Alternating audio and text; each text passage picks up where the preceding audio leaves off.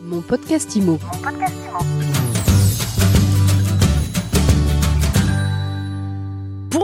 Et bienvenue dans ce nouvel épisode de mon podcast IMO, le podcast de My Sweet IMO. Je suis Ariane Artignan et tous les jours je reçois celles et ceux qui nous font du bien. Que veulent les acquéreurs? Que veulent les vendeurs? Eh bien c'est le thème de l'interview du jour et je suis heureuse de recevoir Olivier Descamps. Bonjour. Bonjour Ariane et merci pour l'invitation. Olivier, vous êtes directeur général d'IAD France.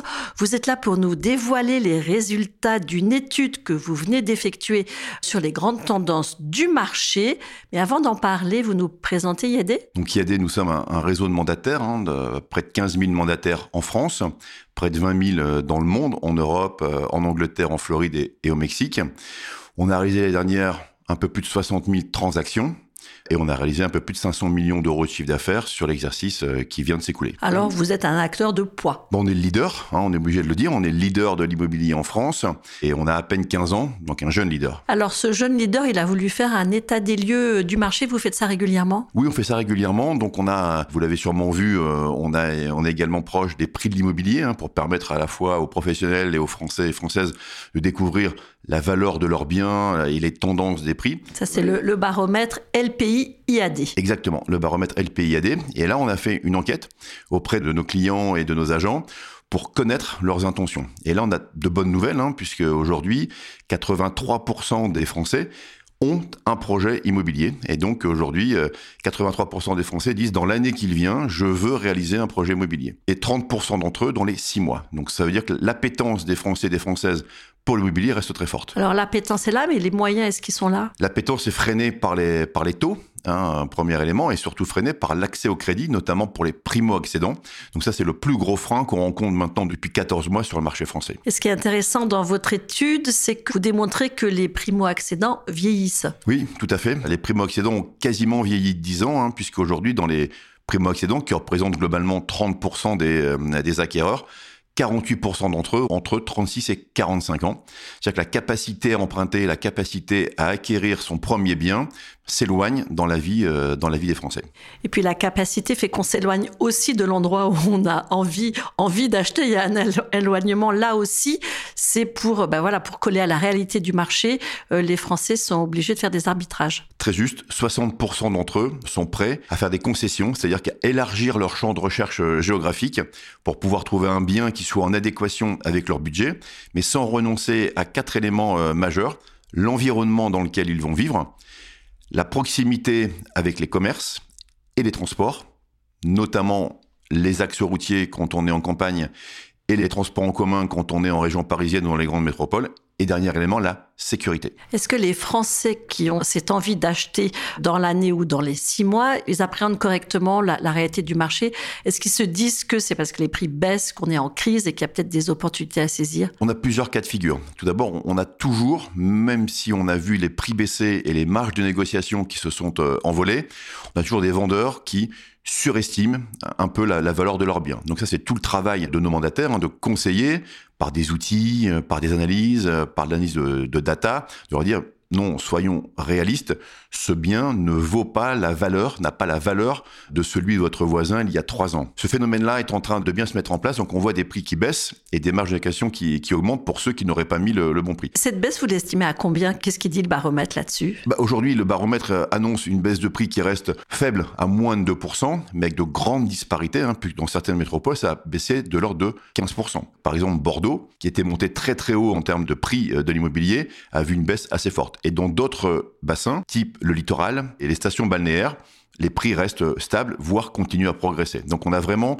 j'aime à dire moi qu'on n'a pas une France, on a des France avec des photos très différentes. Quelles sont les opportunités à saisir selon vous dans un marché qui reste baissier? Aujourd'hui, il y a des opportunités, des contraintes. C'est-à-dire qu'en France, on a des Français qui n'ont pas d'autre choix que de vendre ou acheter une séparation, un décès, l'agrandissement du cercle familial, une mutation professionnelle, ce sont les quatre grandes familles qui obligent, qui contraignent des Français à vendre et à acheter. Même si on voit, malheureusement, parce qu'on parle de l'immobilier, d'un marché qui se contracte, on commence à toucher à, une crise de logement. C'est-à-dire que nous, on rencontre, nos agents, nos mandataires rencontrent des Français qui décident de ne pas prendre une opportunité professionnelle parce qu'ils n'ont pas trouvé de bien acheter. Et donc, on a cette première catégorie. Et ensuite, on a ceux qui n'ont pas, finalement, qui ont un projet immobilier, mais qui n'est pas sous contrainte. Donc là, on voit deux choses. Certains d'entre eux patiente en disant mais finalement je ne baisserai pas mon prix puisque je n'ai pas une obligation de vente dans les dans les quelques semaines qui suivent et ensuite on a des acquéreurs en face qui se disent mais puisque moi je suis finançable et que j'ai déjà mon accord de prêt je souhaite avoir un prix plus bas que ce que vous affichez. Donc ça c'est tout le rôle de demandataire de mettre d'accord comme le dit la loi Hoguet sur la chose et le prix, le vendeur et l'acquéreur. L'opportunité du moment, c'est cette baisse de taux. C'est-à-dire qu'elle est annoncée, les taux ne devraient plus monter, vont baisser dans les semaines et mois à venir. On voit des banques qui réouvrent, qui se réouvrent au financement, on voit des courtiers qui commencent à avoir de bonnes nouvelles, et on a une tendance à voir les taux baisser pour arriver à 3% dans quelques mois. Moi, le conseil que je donne à, chacun, c'est ne ratez pas l'opportunité, achetez maintenant, même acheter aujourd'hui à 4, dans quelques mois, les taux seront, seront redescendus aux alentours de 3, ce sera le moment de renégocier votre emprunt. Donc ne ratons pas l'opportunité, ne ratez pas l'opportunité, vous les acquéreurs, achetez et renégociez le prêt dans quelques mois. Globalement, vous achèterez à de meilleures conditions qu'il y a deux ou trois ans. Exactement. Alors ça, c'est pour les acquéreurs. Les vendeurs, vous leur dites quoi? Écoutez-nous, euh, baissez vos prix Oui, alors les vendeurs euh, lisent euh, le baromètre LPI, voient les tendances dans leur bassin, évidemment, mais au-delà de cette crise immobilière de tout temps, un vendeur surestime toujours un peu son bien. On est toujours amoureux de la maison, on trouve la maison la plus belle, on trouve son salon le plus beau. Donc c'est tout le travail de nos agents, là aussi par une base de données très forte. Hein. On connaît les, prix de vente, on connaît les valeurs des biens mis sur le marché en termes d'annonces.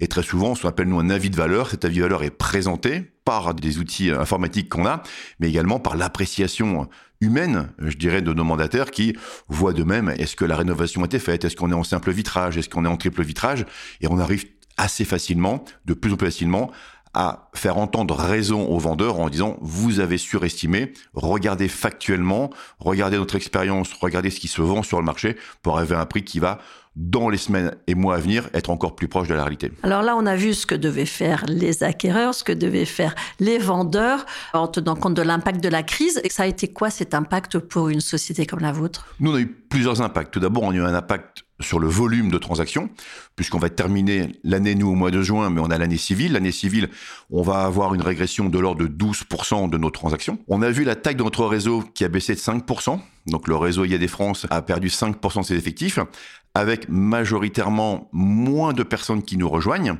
parce que le marché immobilier, ben, c'est un peu moins l'Eldorado quand on lit les médias, quand on regarde les médias, entre les taux qui augmentent, la crise qu'on annonce tous les jours, on a un peu moins de reconversion. Par contre, on a beaucoup de professionnels qui nous rejoignent. C'est-à-dire qu'on l'a vu, hein, et ça c'est triste pour nos, confrères en agence. Hein. Tendance, hein, c'est l'AFNAIM qui le, qui citait, une tendance à avoir dans quelques mois 1400 agences qui vont fermer, des agences qui ont moins de moyens, qui peuvent accompagner moins bien leurs collaborateurs, donc des pros qui euh, eux sont amoureux de l'immobilier, qui n'ont pas peur de cette crise parce qu'ils en ont connu d'autres auparavant, nous rejoignent en disant ben voilà, je, veux continuer ma carrière, je veux devenir indépendant et, et on nous rejoint, on a doublé le taux. Et j'allège mes charges fixes. J'allège mes charges fixes, je suis plus léger, je construis mon fonds de commerce, j'ai une meilleure rémunération, parce que le modèle IAD étant un modèle léger, on est en capacité, nous, de commissionner plus fortement que dans des modèles où on a des frais fixes importants de, loyer, de charges physiques, bref, tout ce qu'on peut connaître dans les, dans les modèles classiques. Et je construis mon fonds de commerce, c'est-à-dire que je deviens propriétaire du fonds de commerce qui habituellement n'est attaché qu'aux franchisés. Finalement, chez nous, tout le monde est entrepreneur, tout le monde peut construire son entreprise au fonds de commerce. Donc on a doublé le volume de pros qui nous ont rejoints là ces derniers mois. Donc ça, c'est une donnée nouvelle qui est venue un peu changer la donne pour nous qui étions habitués plutôt à être dans la reconversion. Qu'est-ce que vous dites à ceux qui sont arrivés chez vous il y a deux ou trois ans dans un marché qui était euh, en plein développement? Comment vous les aidez à traverser euh, la situation? Oui, c'est une très très bonne remarque puisque aujourd'hui, euh, il y a des, comme on l'a vu, une croissance très forte. Donc on a une majorité de demandataires qui n'avaient pas connu ce qu'on appelle le marché acquéreur, qui avaient connu un marché vendeur. Le marché vendeur, c'était un peu difficile de trouver un mandat, mais quand j'avais un mandat, j'avais 10 acquéreurs. Aujourd'hui, les mandants sont là. Mais par contre, euh, on a les acquéreurs qui sont un peu plus... Donc on doit mieux accompagner les acquéreurs. Donc on a lancé plusieurs formations, plusieurs ateliers. D'abord, on a les messages qui sont passés. Et ensuite, on a lancé des modules par les équipes formation, à la fois en présentiel et en ligne, pour les accompagner à mieux prendre en compte les acquéreurs, leur financement, un travail préalable avec nos courtiers qui sont nos partenaires, et donc d'orienter aujourd'hui leurs actions dans l'accompagnement acquéreur pour finalement mieux définir le besoin, encore mieux définir leur capacité d'emprunt, pour d'abord ne pas les laisser rêver sur des biens qu'ils ne pourraient pas acquérir. Et ensuite, il y a un deuxième élément, c'est de ne pas déranger pour rien les vendeurs qui nous ont fait confiance. Parce qu'il n'y a rien de plus agréable que d'avoir fait 15, 20, 30 visites pour finalement s'entendre dire non, je ne suis pas finançable. Donc nos mandataires vérifient ça. Et d'ailleurs, il y a une demande très forte des acquéreurs en disant aidez-moi Pouvez-vous me conseiller, pouvez-vous m'accompagner pour m'assurer que je ne vais pas visiter pour rien et que je, suis en capacité de pouvoir acquérir ce bien? Donc ça, c'est les conseils, les formations qu'on donne, que nous on donne, mais également que donnent tous nos euh, entrepreneurs managers hein, qui pilotent et qui animent leurs équipes pour les mettre sur le chemin du succès. Est-ce qu'ils sont très inquiets de leur baisse de revenus? Je dirais pas qu'ils sont très inquiets, mais ils sont vigilants. D'ailleurs, nous, hein, on le dit tout à l'heure, à, différence d'autres modèles, ils sont tous chefs d'entreprise. Et donc, nous, les conseils de bien piloter et préserver la trésorerie, c'est ce qu'on leur a demandé et conseillé. Hein, euh, c'est-à-dire ce que fait, ce que fait tout chef d'entreprise. Donc, on leur a conseillé de le faire. Certains, évidemment, ont parfois repris une activité, certains. Nous, on a un peu moins de 20% de nos agents commerciaux, parce qu'ils sont agents commerciaux mandataires, euh, qui ont une activité, une double activité. Les autres sont complètement dans le métier. Et surtout, ce qu'ils ont fait, c'est qu'ils sont proactifs. C'est qu'aujourd'hui, le marché est là. C'est pas nous qui allons changer euh, la donne sur les taux. C'est pas nous qui sommes au gouvernement. C'est pas nous qui sommes des députés pour changer les lois. Et donc, nous, nos entrepreneurs, ont très clairement dit, mais on va prendre le taureau par les cornes et à nous d'avancer. Et le message qu'on leur donne très souvent, tout à l'heure, on l'a évoqué, on, est leader du marché avec 6,3% de part de marché, hein, une part de marché qui a encore progressé cette année. Hein, donc ça, c'est un succès qu'on doit à chacun de nos, mandataires. Mais néanmoins, nous avons 94% de part de marché qui nous échappe. Donc euh, aujourd'hui, sur 100 biens, 30 sont vendus de particuliers particuliers, le reste vendu par des pros, et donc 64 euh, biens sur 100 sont vendus par des confrères. Et donc on leur dit, allez chercher la préférence mettez en place des actions pour développer votre activité. Donc ça, c'est les conseils plutôt positifs, plutôt euh, proactifs qu'on leur donne, d'être dans l'action, dans le mouvement, plutôt que de constater un marché un peu bloqué par des éléments qu'on ne maîtrise pas. Merci beaucoup Olivier Descamps, c'était un plaisir de vous recevoir. Je rappelle que vous êtes directeur général d'IAD France. Merci, j'étais enchanté. Et je vous dis à très vite pour un nouvel épisode de mon podcast IMO, à écouter tous les jours sur MySuite IMO et sur toutes les plateformes. Mon podcast IMO. Mon podcast IMO.